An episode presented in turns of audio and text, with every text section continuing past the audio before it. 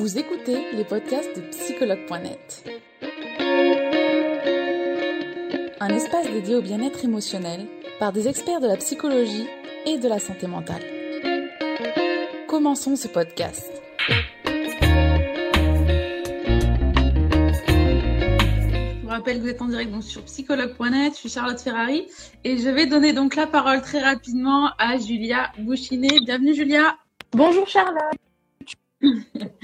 Ravie d'être en direct avec toi. Une très belle année 2022. Je te l'ai souhaité en privé, mais euh, je, je, me répète. oui, bonne année à toi aussi. Merci beaucoup et bonjour à tous.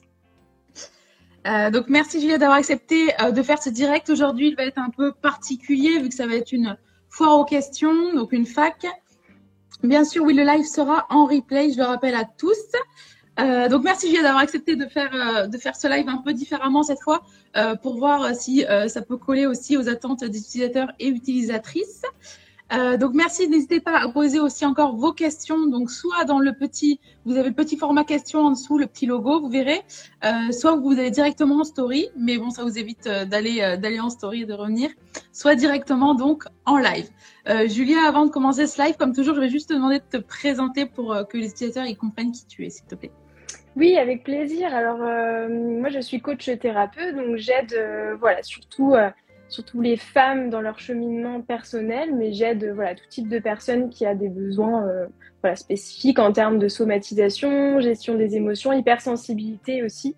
voilà, ça va être mes spécialités, mais à partir du moment où vous avez, voilà, des, vous posez des questions, vous avez besoin de, de parler à quelqu'un, que vous sentez que votre santé mentale est un petit peu en berne, des voilà, je suis là pour vous accompagner, vous aider à trouver des réponses et surtout à puiser cette force à l'intérieur de vous en fait. D'accord, super. Merci, euh, merci Julia. Alors, euh, on a une première question. Alors, euh, une première question qui, est, qui, était en story. Comment être sûr que je suis hypersensible? Alors, il y a des tests qui existent. Moi, personnellement, je ne suis pas habilitée à faire passer des tests, mais si vous voulez, il y a quand même des, des points euh, ben, qui, qui, nous permettent de savoir si on est hypersensible. Euh, voilà, j'en parlerai un petit peu après, euh, voilà, suite à une question qui a été posée. On ira dans voilà, les, les, les caractéristiques spécifiques. Est-ce qu'on est 100% sûr Même les tests, finalement, amènent pas forcément à être sûr à 200%, si je peux le dire comme ça? Donc, c'est plus une intuition, un instinct qu'on a en fait de déjà de par le fait de se sentir différent, on va chercher à trouver des réponses. Et l'hypersensibilité peut donner des réponses précises en fait à, à ces questionnements qu'on se voilà qu'on a régulièrement quand on est hypersensible. Déjà, on se pose énormément oui. de questions et donc on a besoin de réponses. Donc, euh, si vous posez la question, en général, euh, c'est pas pour rien, je pense. Ouais. Voilà, mais je suis pas sûre qu'on puisse être certain à 200%. En fait, c'est un petit peu des cases, même si ça amène certains éléments de, de réponse, en fait. Hein. D'accord. Merci, Julia. Alors, euh, je vais aller au tout début, du coup, pour voir les questions. Euh... Alors, comment savoir si on est hypersensible? Alors, justement, euh, comment savoir si on est hypersensible?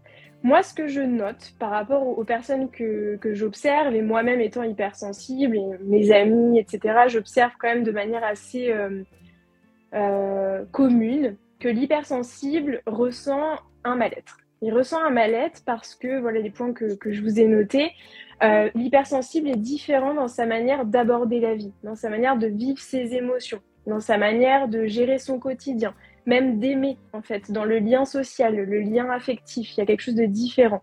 Un hypersensible, il faut vraiment comprendre qu'il ressent tout puissance 10 000. Donc en fait, il vit les choses de manière très très intense, très rapide.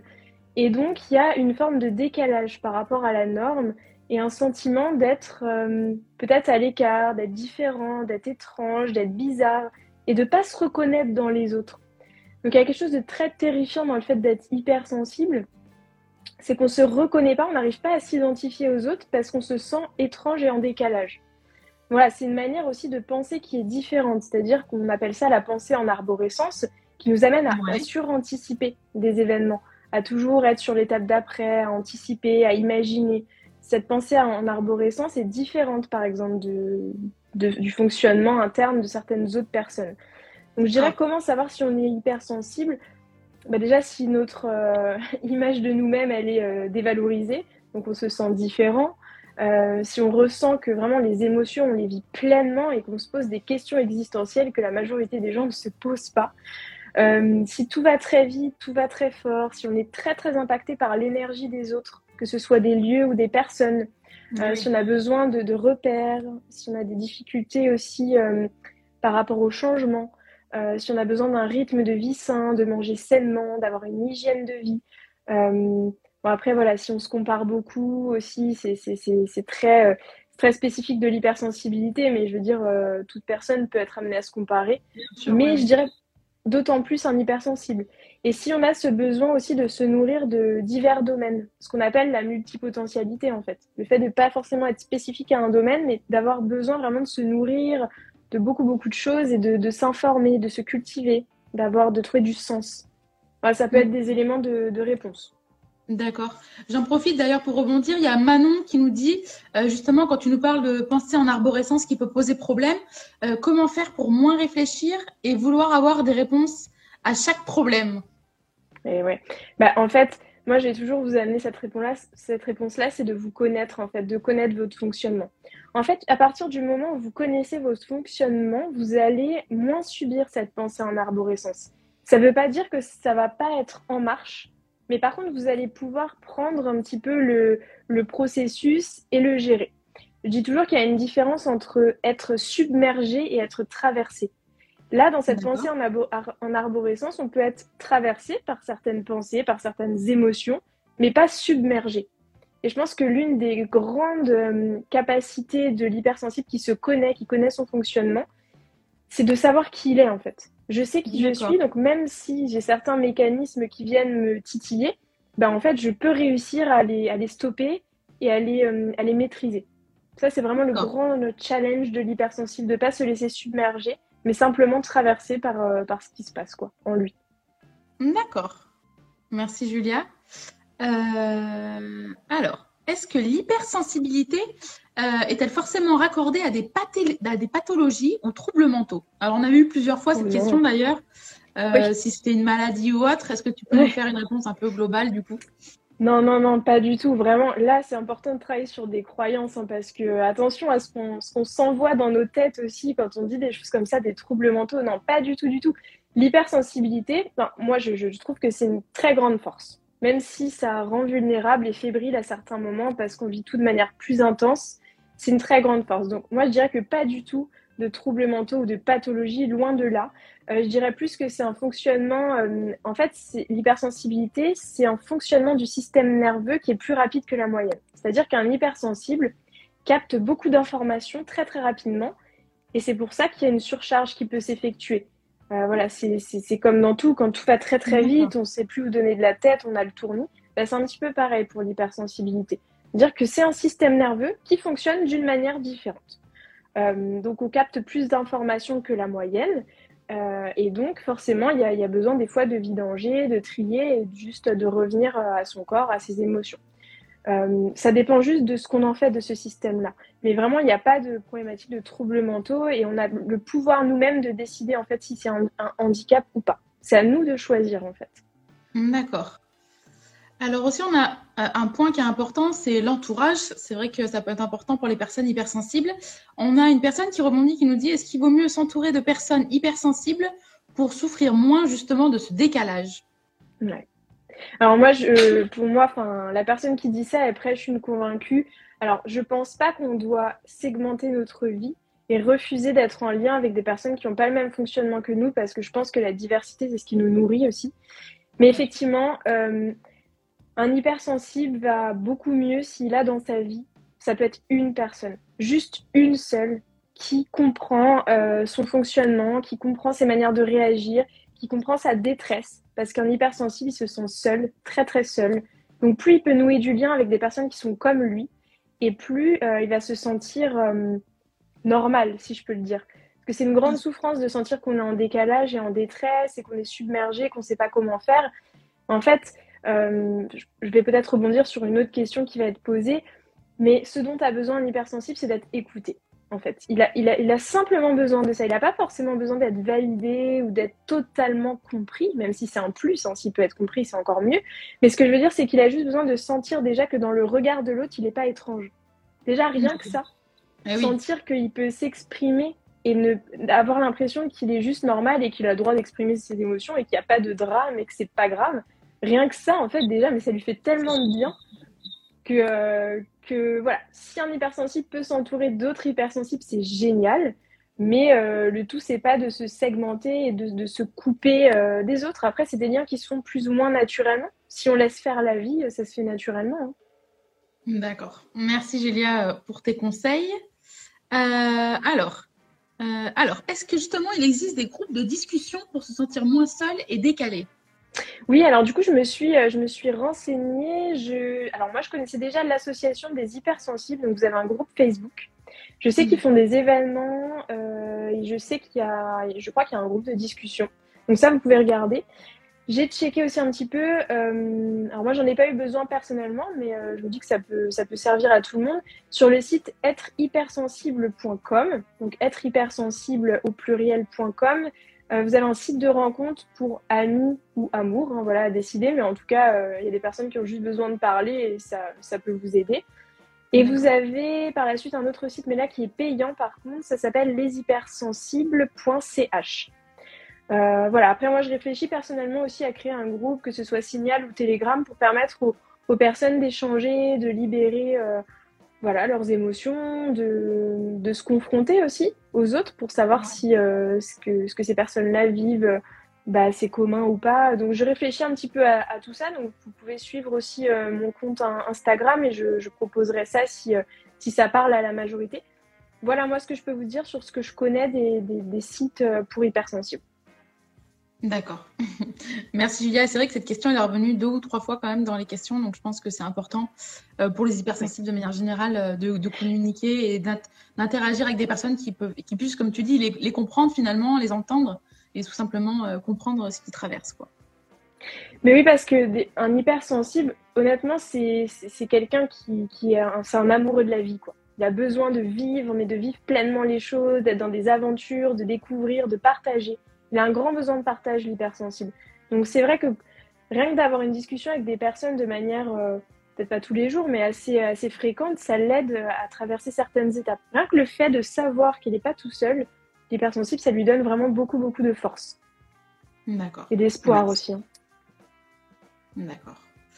Euh, alors.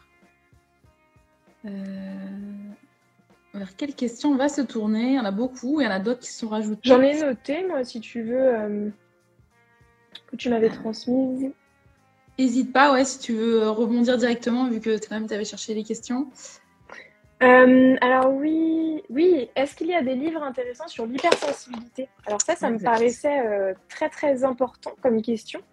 j'ai noté plusieurs auteurs. Alors j'ai une particulière une préférence, pardon, pour Saverio euh, Tomasella, qui a écrit ce livre, qui est euh, d'ailleurs le seul que j'ai lu sur l'hypersensibilité, tellement il est, il est tellement bien fait en fait que j'ai pas envie de me confronter à d'autres d'autres ouvrages qui s'appellent du coup. Voilà, c'est ça.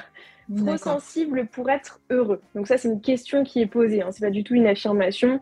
Et euh, non, bien sûr que non, on n'est pas trop sensible pour être heureux. Mais voilà, il vient creuser en nous certains certains questionnements. donc voilà, Saverio c'est là.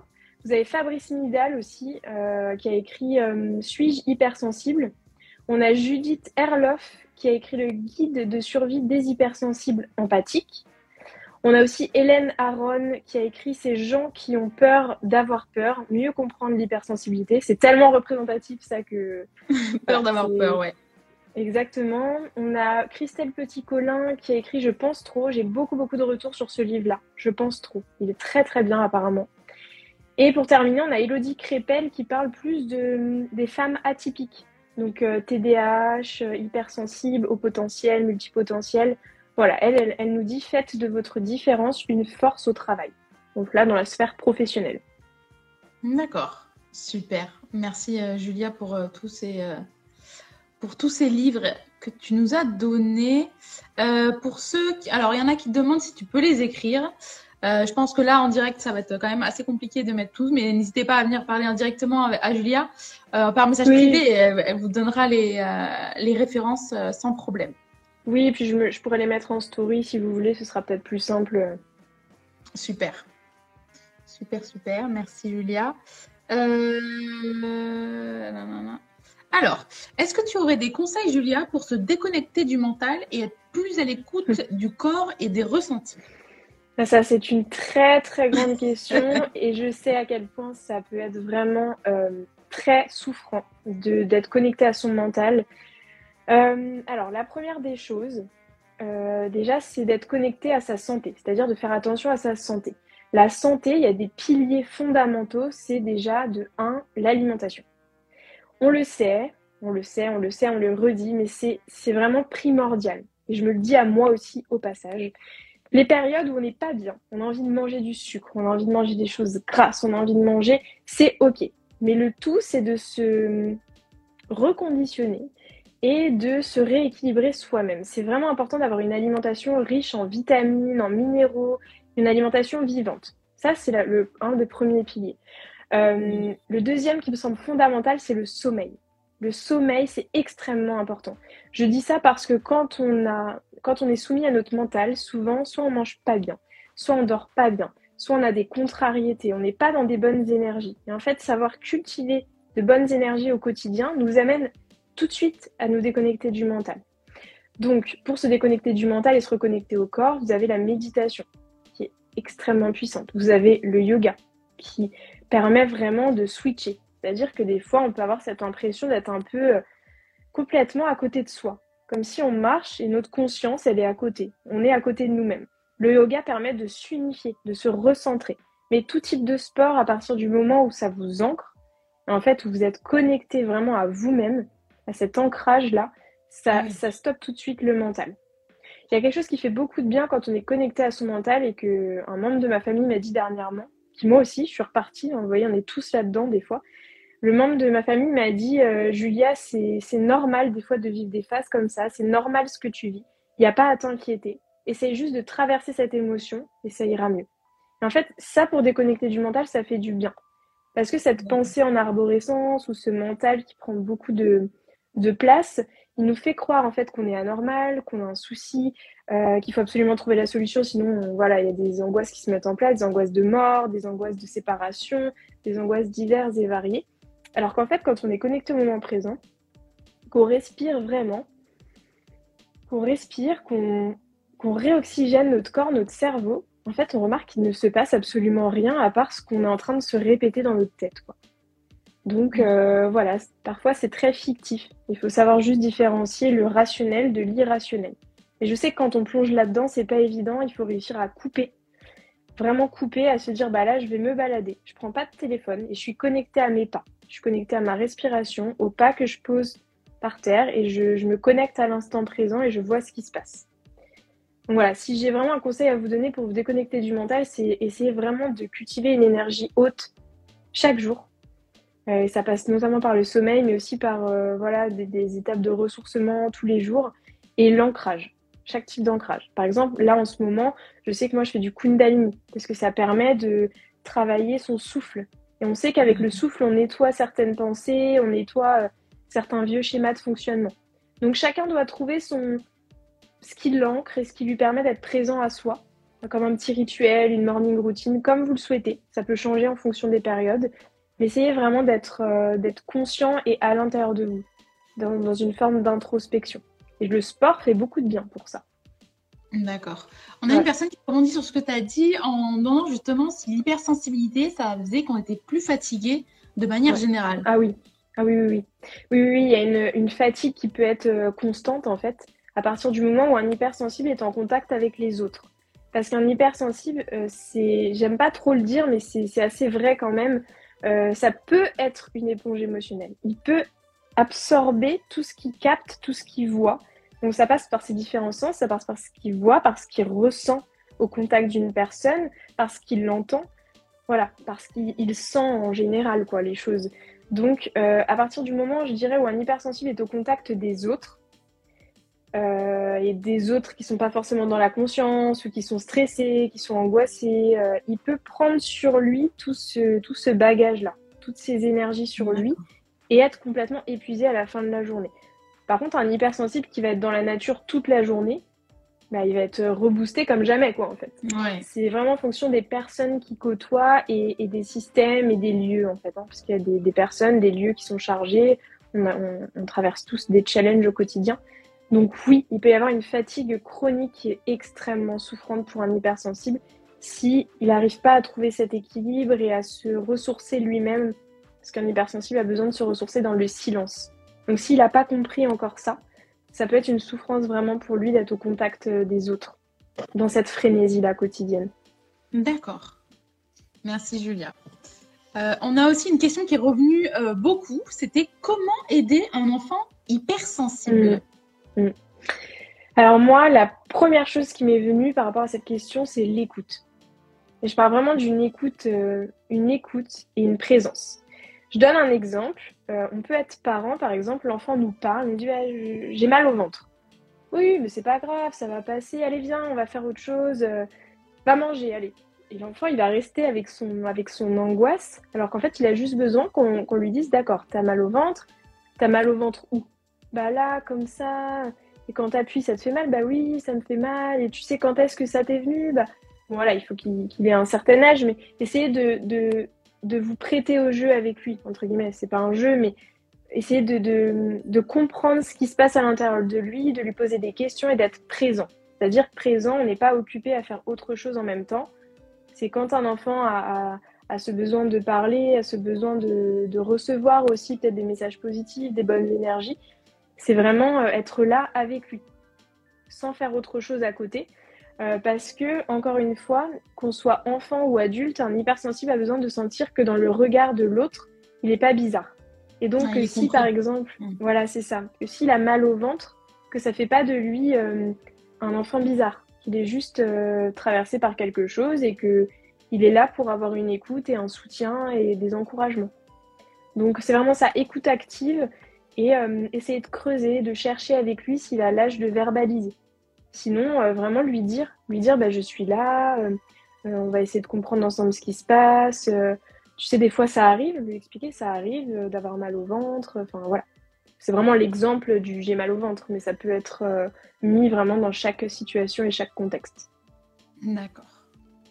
Alors Julia, il y a une autre question qui va te faire mal au cœur de Maëva qui nous dit peut-on guérir et ne plus être hypersensible? Guérir, bah oui, mais je comprends, hein, je comprends cette question. Euh, non, on ne peut pas ne plus être hypersensible.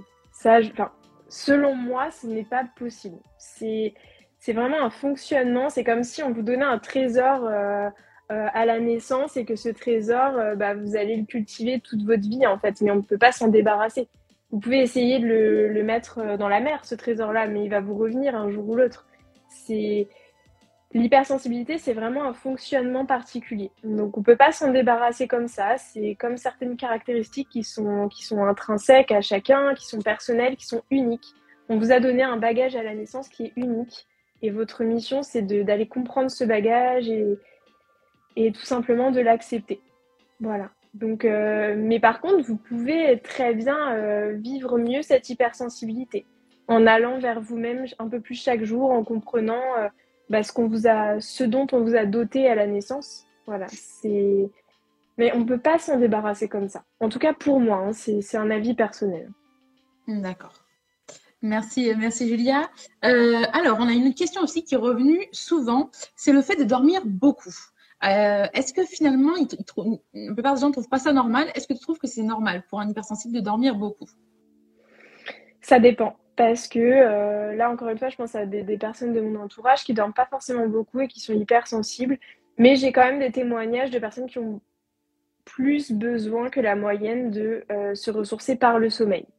Donc après, l'idée, c'est juste de voir est-ce que c'est un échappatoire, le sommeil, dans, le cas de, cette personne-là? Est-ce que c'est un échappatoire à une vie qui ne lui convient pas, etc.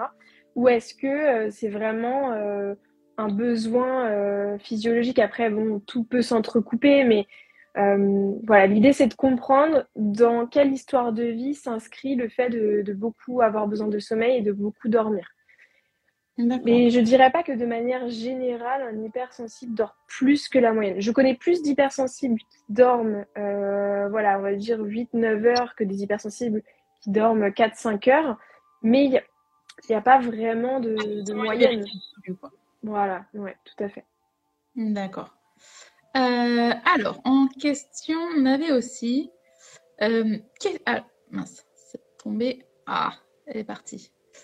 Euh, alors, comment se détacher des émotions véhiculées par les autres? Le trop d'empathie, de sensibilité. Aïe, aïe, aïe, bah ça, c'est une question d'ancrage. Hein. Ça, c'est vraiment une question d'ancrage pour moi, donc c'est énergétique. C'est-à-dire que on est censé se lever et s'ancrer tous les matins parce que euh, on est censé euh, être euh, dans notre énergie et être conscient de, ce avec quoi on s'est levé le matin. À partir du moment où, par exemple, on se lève vite, on s'habille vite, on s'en va, on va dans le métro, on va dans les bus, en fait, on ne sait plus vraiment qui on est, il y a une confusion entre notre énergie et celle des autres. L'idée, c'est toujours la conscience qui aide, la conscience et la maîtrise de soi et aussi la connaissance de soi-même. Quand vous savez vraiment qui vous êtes et ce qui vous appartient, vous savez reconnaître en fait si cette angoisse elle vient des autres, si elle vient d'un lieu, si elle vient euh, de vous-même. Le tout c'est d'être présent dans votre tête, dans vos pensées et vous dire ok, est-ce que ce matin par exemple quand j'ai pensé quelque chose, il y a eu une incidence sur mon corps? Est-ce que par exemple j'ai pensé quelque chose, j'ai eu mal au ventre? Ou alors c'est quand j'ai vu cette personne là que là j'ai eu mal au ventre. C'est vraiment essayer de, de comprendre ok, là je suis en compagnie de cette personne, j'ai mal au ventre, par exemple. Je, toujours, euh, je prends toujours l'angoisse, mais ça peut être autre chose. Euh, ça peut être, j'ai vu cette personne, j'ai hyper mal à la tête. Bon, là, vous savez tout de suite que ça vous appartient pas, en fait. Quand vous croisez quelqu'un ou qu'au contact de quelqu'un, vous avez une, quelque chose de physique qui se déclenche, c'est qu'il y a une énergie qui, qui, a été confuse et qui vous a impacté.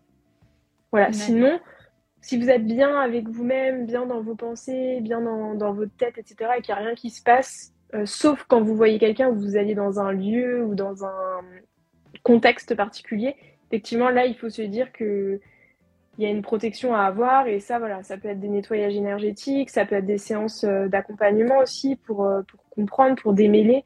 Ça peut être, voilà, je sais qu'il y a le livre de Natacha Calestrémé qui s'appelle La clé de votre énergie, où il y a des protocoles, on peut pratiquer des protocoles pour cultiver son énergie faire des méditations, enfin en tout cas imaginez que votre énergie vous appartient et qu'elle ne s'éparpille pas à droite et à gauche. Et pour ça, voilà, il y a plein de thérapies, il y a plein de pratiques euh, différentes. D'accord. Merci Julia. Il y avait une autre question qui est revenue souvent. Euh, mhm. Alors, tu nous as expliqué déjà ce qu'était l'hypersensibilité. Euh, mais la question qui revenait, alors c'est Sabrina notamment qui l'a posée. comment savoir si on est juste quelqu'un de sensible ou hypersensible? Comment on peut faire la différence? Si on est quelqu'un déjà de sensible, mais de là à être hypersensible, il y a, y, a, quand même euh, une frontière à dépasser. Ouais, bah là je dirais c'est pareil, c'est tous ces, tous ces critères hein, qu'on lit dans les livres. Euh, pour moi, euh, voilà, l'hypersensible, c'est encore la marche au-dessus. On peut être sensible, donc sensible, donc voilà, plus, plus, plus sensibilisé à des informations, à des, à des choses qu'on entend au quotidien. Mais l'hypersensibilité, en fait, il va être dans, dans, dans une forme d'obsession des choses, d'obsession, c'est-à-dire quand il vit une émotion, il peut rester bloqué plusieurs jours dessus, dans une obsession, euh, avant de trouver la solution et de pouvoir s'échapper. Euh, c'est pareil, l'hypersensible, il a un grand besoin de liberté, donc ça, ça peut être une différence entre le sensible et l'hypersensible, qui, qui a besoin d'être très indépendant, qui a besoin d'être libre, qui a besoin de, de, mettre du sens sur les choses, de vraiment approfondir les sujets. Euh, voilà, il y a tous ces critères-là qui font la différence. C'est est-ce que je me sens sensible ou est-ce que je me sens hyper méga impactée, quoi, en fait, c'est ça la différence. C'est est-ce que que j'entends, c'est juste un, une petite vaguelette ou est-ce que c'est un raz-de-marée dans ma vie, quoi, en fait? Et est-ce qu'il n'y a pas aussi cette pensée en arborescence qui est quand même assez euh, typique euh, des hypersensibles? Oui, tout à fait. Oui, oui, aussi. Ça peut être un élément de réponse. Oui, tout à fait. C'est fait de oui, surenchérir, surenchérir et d'avoir affaire à une montagne, quoi. D'accord. Merci, Julia. Euh, alors, on va regarder les autres questions qui étaient en ligne. Euh, alors, hypersensibilité et haut potentiel intellectuel, est-ce que ça va souvent de pair? Alors moi, c'est pareil, je ne fais pas passer les tests, donc euh, je sais qu'il y a un lien. Clairement, il y a un lien, euh, sachant qu'il y a deux hauts potentialités. Il y a l'eau potentialité intellectuelle qui est différente de, de la haute potentialité euh, émotionnelle. Donc, très régulièrement, on peut voir qu'un hypersensible et constater qu'un hypersensible est dans la haute potentialité émotionnelle, voilà, qui est différente de la haute potentialité intellectuelle. Donc euh, voilà, moi je dirais que oui, il y a un lien et je me demande même si euh, à chaque fois qu'il y, a un hypersensible, s'il n'est pas au potentiel euh, émotionnel en fait. Hein. Mais encore une fois, il faudrait vraiment un spécialiste qui fasse passer des tests, etc. moi là, je, suis plus à parler d'un système qui me, qui, me, bah, qui me caractérise personnellement et qui caractérise beaucoup de personnes que j'accompagne. Voilà. D'accord. D'ailleurs, il y avait une personne qui demandait justement si tu étais hypersensible, mais bon, je pense que tu es largement oui, répondu oui. depuis le début. oui, oui, oui. Alors, euh, alors, peut-on être hypersensible tout en ayant du mal à extérioriser ses émotions? Oui, c'est tout à fait possible. Hein. C'est tout à fait possible, mais alors ça doit être quelqu'un qui est vraiment en très grande souffrance parce que le propre de l'hypersensible, c'est quand même de parler d'extérioriser et justement de ne pas garder ce, tout ce bagage en lui. Mais c'est possible sur un point, euh, enfin, sur un plan euh, psycho, que cette personne elle ait été inhibée par un contexte familial qui l'a qui l'a pas forcément encouragé à avoir cette place, à prendre cette place aussi et à pouvoir parler. Je pense à des familles voilà qui sont en grande souffrance, des familles où il peut y avoir de la violence, de l'agressivité, où il n'y a pas la place aux émotions en fait, la communication peut être biaisée euh, et, voilà très très violente. Hein. Et, euh, et l'enfant, euh, il peut tout à fait être hypersensible, mais garder ça pour lui, mais c'est terrible parce qu'il doit être dans des angoisses très très importantes. Et oui, puis réprimer ses la moyenne. ce qu'on a envie de dire, c'est quand même. Oui, mais en tout cas, oui, c'est tout à fait possible. Hein. C'est juste une question de oui d'inhibition. D'accord. Alors, on a Mélissa qui nous dit est-ce que c'est possible de passer d'hypersensible quand on était jeune à seulement sensible plus tard? Alors ça, c'est une bonne question. Moi, mon instinct me dirait que non, c'est pas possible parce qu'en fait, c'est un fonctionnement euh, spécifique. Et euh, oui, il y a vraiment une différence entre la, sensibilité qui amène peut-être à, ressentir des choses, etc. Et l'hypersensibilité, là, qui est vraiment le fait de capter l'eau, de ressentir, de, voir de manière un peu aussi, euh, bah, pas forcément médiumnique, mais il y a quelque chose qu'on on voit les émotions des autres, on ressent sur les visages, il y a quelque chose vraiment qui se passe. C'est la grande différence entre être sensible et hypersensible. Et pour moi, un hypersensible peut pas devenir juste sensible. Non, ouais. Pour moi, je suis assez euh, catégorique. C'est vraiment un fonctionnement interne, quoi. D'accord. Euh, on a aussi Flavie qui nous dit qui peut justement nous faire passer euh, le test d'hypersensibilité ou d'eau potentielle? Bah, Vous avez des psychologues qui sont spécialisés. Voilà, j'en ai, j'ai pas de nom à vous recommander, mais il y a vraiment des psychologues qui font passer les tests d'hypersensibilité et de haute potentialité. Hmm, d'accord. Il faut une certification, une accréditation spécifique. Hmm, d'accord. Alors, on a aussi Lila qui nous dit comment se protéger lorsqu'on est hypersensible et notamment éviter les crises d'angoisse? Est-ce que tu aurais euh, des conseils ici? Ouais, la respiration. La respiration et encore une fois, connaître pour moi son fonctionnement. En fait, quand on connaît vraiment notre fonctionnement, on sait qu'on va avoir euh, peut-être certaines euh, faiblesses ou certains euh, points de vigilance. Et donc, se protéger, je ne suis pas forcément pour le fait de, se protéger, mais plus d'entretenir une relation bienveillante avec soi. Parce que dans la relation bienveillante, du coup, il y a une, conscience de nous-mêmes, il y a une présence à soi qui fait que, bah, par exemple, quand on, quand on sent qu'il y a un petit fond d'angoisse, il y, a quelque chose qui se passe, il y a un petit mal de ventre, il y a... Bah là, je sais par exemple que ça va être important de me poser, de peut-être de faire une petite sieste pour me reposer, de, de prendre plus soin de mon sommeil, d'être dans mon intériorité, de noter des choses, d'écrire, en tout cas d'être dans une intériorité, donc de tourner les yeux vers euh, l'intérieur et d'essayer de, capter ce qui se passe. Donc là, voilà, pour se protéger des, des angoisses, ben, c'est simplement comprendre son fonctionnement, comprendre son histoire de vie et entretenir un lien bienveillant avec soi-même par la respiration notamment. Sais, je le dis vraiment tout le temps. C'est vrai que c'est la base. le souffle, la respiration, l'oxygénation de notre cerveau, c'est hyper important. On le voit hein, dans les crises d'angoisse, on peut calmer une crise rien que par la respiration. D'accord. Parce que quand on est concentré à respirer, nos idées partent plus en arborescence, elles filent plus. Et, on se ressent, on s'unifie en fait. D'accord. Merci Julia. Alors, c'est intéressant parce qu'il y a Mel qui nous pose une question qui effectivement était aussi euh, dans les questions de story. Euh, donc, je pense que c'est une question récurrente. Mel qui nous dit Est-ce que c'est normal de ne pas trouver sa place professionnellement? Ah ouais, oui. Honnêtement, oui. C'est tout à fait normal parce que, euh, encore une fois, c'est une question de fonctionnement. Un hypersensible, déjà, ce qui est dur pour lui, c'est qu'il est déchargé au contact des autres. Et franchement, même dans un travail conscient, euh, un hypersensible qui, qui, a les clés, qui a les outils, il voit du monde, au bout d'un moment, il est déchargé. Donc en fait, dans la sphère professionnelle, on voit qu'il y a souvent un brouhaha permanent, sauf si on a vraiment un bureau isolé, qu'on peut, qu'on a le luxe de s'organiser comme on veut ou d'être en télétravail, là c'est top. Mais je pense en termes professionnels, moi je vois tout de suite le, le vraiment le bruit, l'agitation, c'est hyper stressant pour un hypersensible. Donc déjà sa place en termes de bien-être, lui dans son corps, déjà c'est difficile. Ensuite, il y a la place en termes de, mission. Parce qu'un hypersensible a besoin de sens, il a besoin d'approfondir les choses, de sentir qu'il est utile, que, ce qu'il fait, ça, ouais, ça a du sens, peut-être que ça aide les autres. En tout cas, il, il, a besoin de mesurer l'impact qu'il a sur ce qu'il est en train de faire. Que ce soit pas quelque chose juste d'alimentaire, mais qui a un vrai sens, une vraie profondeur, que ça le nourrisse. Donc euh, c'est forcément difficile de trouver sa place. Puis après, il y a le fait que voilà, les hypersensibles sont des personnes très indépendantes qui souvent ont, sont très polyvalents, donc ils, se nourrissent de différents domaines dans cette forme de multipotentialité.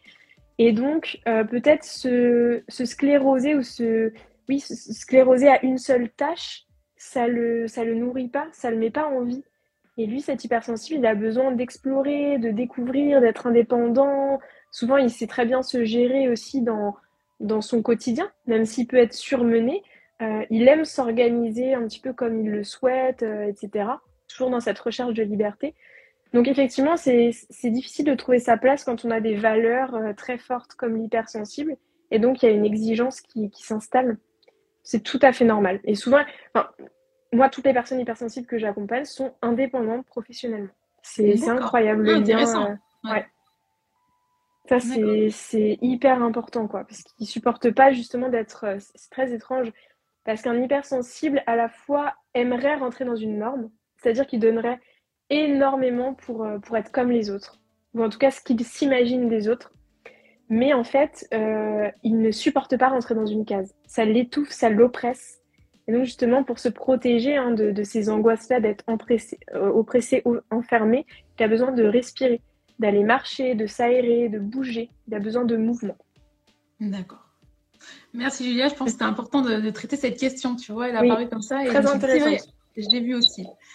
Euh, on va encore faire une ou deux questions parce que le mhm. temps passe. On pourrait passer, je pense, encore euh, largement une heure, mais, euh, ah oui. mais on va encore faire une ou deux questions quand même. Il y a Mélissa qui nous dit faut-il obligatoirement avoir une hypersensibilité au niveau des cinq sens? Hmm, C'est une très bonne question. souvent, ce qui revient, c'est surtout au niveau de, du bruit beaucoup au niveau du bruit et au niveau du, champ visuel. Euh, donc, est-ce que les cinq sens sont concernés? Moi, je dirais que non. Je dirais que non. Mais je dirais qu'il peut y avoir, c'est un petit peu comme les cinq langages de l'amour. quoi. Il y en a cinq, mais on est concerné seulement par, euh, par deux, vraiment de manière majoritaire euh, en moyenne. eh bien, pour l'hypersensibilité, ce serait pareil. Selon ce que j'observe, là, je fais un peu le récap de, des personnes que j'accompagne, de mon expérience personnel, de mes amis, euh, souvent c'est un ou deux sens qui, sont, qui est concerné. Euh, il y a des hypersensibles qui vont se dire, bah voilà, moi dans mon champ par exemple personnel, j'ai besoin que tout soit trié, rangé, clean. Parce que je peux pas, quand il y a trop de choses, ça m'encombre, ça m'oppresse. Il y en a d'autres euh, qui vont se dire, bah voilà, moi je supporte pas les bruits, c'est très difficile pour moi, je, peux vite me sentir oppressée quand il y a trop de bruit, j'ai besoin de silence. donc là, on va savoir un peu j'ai jamais rencontré, par exemple, d'hypersensibles qui m'ont dit Ah non, moi je peux pas, cette odeur-là, me... je peux pas. Voilà. De manière olfactive, j'ai jamais euh, rencontrer d'hypersensibilité olfactive. D'accord. Je pense que ça ferait beaucoup déjà qu'on est hypersensible. Si en plus nos cinq sens sont concernés, mais on s'en sort jamais, quoi. Ouais, ça fait déjà, ouais. Rien que le bruit, déjà, ça peut être quelque chose Ouais. déjà au quotidien. Ah euh, oui. très, euh, ouais. Très Ah oui, oui, oui. Ah oui, tout à fait. Alors, Julie, on va finir par une dernière question de Johanno qui me paraît que va, ça, va, ça va finaliser tout ça finalement. Alors, comment accepter euh, tout cela au final? Peut-on vraiment être heureux en tant qu'hypersensible? Mais oui, oui, on peut être heureux. Totalement. Ça, vraiment, euh, honnêtement, euh, quand je vois les personnes que j'accompagne, c'est, c'est des êtres qui, je dirais même, qui sont plus heureux que la moyenne, en fait. Mais quand un hypersensible souffre, bah, il souffre euh, de manière très intense. Et il est heureux de manière très intense. C'est-à-dire que vraiment, la mission, le challenge de l'hypersensible, c'est de s'équilibrer à partir du moment où il s'équilibre, il n'est plus dans une forme d'idéalisation de ce que peut être le bonheur, c'est-à-dire un bonheur euh, voilà, à d'une intensité extrêmement élevée et sans relâche, mais il est plus dans la conscience de ce qu'est vraiment euh, la vie. C'est-à-dire que la vie, bah, il y a des vagues et il y a des moments où on est heureux. Et donc, un hypersensible peut être heureux parce que euh, la moyenne des moments qu'il vit sont euh, plaisants, sont satisfaisants, mais effectivement, ça va lui demander de, se connecter vraiment à son âme, à une partie plus profonde de lui-même pour euh, sortir de ce, schéma de comparaison, de ce schéma d'idéalisation de, la norme, de ce que c'est que être normal, de rentrer dans les clous. C'est-à-dire qu'il doit en fait déconstruire tout ce qu'on lui a dit depuis sa plus tendre enfance pour aller vraiment vers qui il est. Un hypersensible a juste besoin de découvrir qui il est et à partir de ce moment-là, il sera heureux. Il sera heureux parce que un hypersensible, des fois, ça peut paraître un peu, euh, euh, voilà, un petit peu perché, un peu euh, poétique, mais franchement, les hypersensibles, c'est des êtres qui sont vivants, quoi. Ils sont contents d'un moindre, une petite balade, un rayon de soleil. Ils savent savourer les petites choses. Et on est heureux que comme ça dans la vie, en fait. Donc, euh, oui, oui, oui, carrément, un hypersensible, il peut être heureux. C'est juste que quand il souffre, bah, il souffre vraiment. Et ça, il faut en être conscient. Et on peut, rectifier le tir, on peut aller vers une forme de sagesse, on peut s'équilibrer, mais il y aura quand même ce truc de l'hypersensible, c'est un amoureux de la vie et de l'amour et voilà des autres et souvent il peut se faire avoir parce qu'il est gentil, parce qu'il a un bon cœur, il peut pas imaginer la méchanceté humaine. Mais voilà, c'est un apprentissage. voilà. faut, faut apprendre à accepter euh, son, propre fonctionnement en fait. Ouais, tout à fait. Donc oui, oui, oui, on peut être heureux en tant qu'hypersensible. Gardez ça en tête, surtout. C'est important. Euh, bah, les gens te remercient, euh, Julia. Merci franchement euh, pour, bah, pour ce live, cette foire aux, questions si- sur l'hypersensibilité. Ça nous a paru primordial et bah, tu l'as fait avec grand plaisir. Donc, challenge relevé pour toi, Julia. Bravo. Et Bah, je sais merci pas si tu avais, Charlotte. Avec grand plaisir, je sais pas si tu as quelque chose à rajouter sur l'hypersensibilité euh, de manière générale, un message à faire passer. euh. Euh, vraiment, moi, la phrase qui a marqué là, mes derniers jours, c'était c'est normal en fait ce que tu vis. Donc voilà, cette phrase-là, c'est gardez-la à l'intérieur de vous et répétez-vous-la. C'est normal ce que je vis, c'est normal que je doute, c'est normal que je me compare, c'est normal que des fois je sois pas bien, que, j'en ai marre, que j'ai envie de ressembler aux autres, mais en fait, c'est normal. Donc euh, c'est important de l'accepter. Voilà, moi, le petit message positif de la fin. Et euh, moi, j'ai beaucoup apprécié ce format. Je trouve que c'est, c'est, ouais, c'est hyper vivant, justement. Hein, moi qui aime ce qui Ouais. est vivant aussi. Donc euh, voilà, c'est, top. Merci. Et merci encore, Merci. Charlotte, de m'avoir conviée. Voilà. Avec, avec grand plaisir, Julia, tu le sais. Donc, merci beaucoup d'avoir participé, euh, Julia. Et ben, je te dis à, à très vite pour un prochain live avec grand plaisir. À très vite. Merci à tous Merci, et bonne Julia. journée. Nous espérons que vous avez aimé le podcast d'aujourd'hui.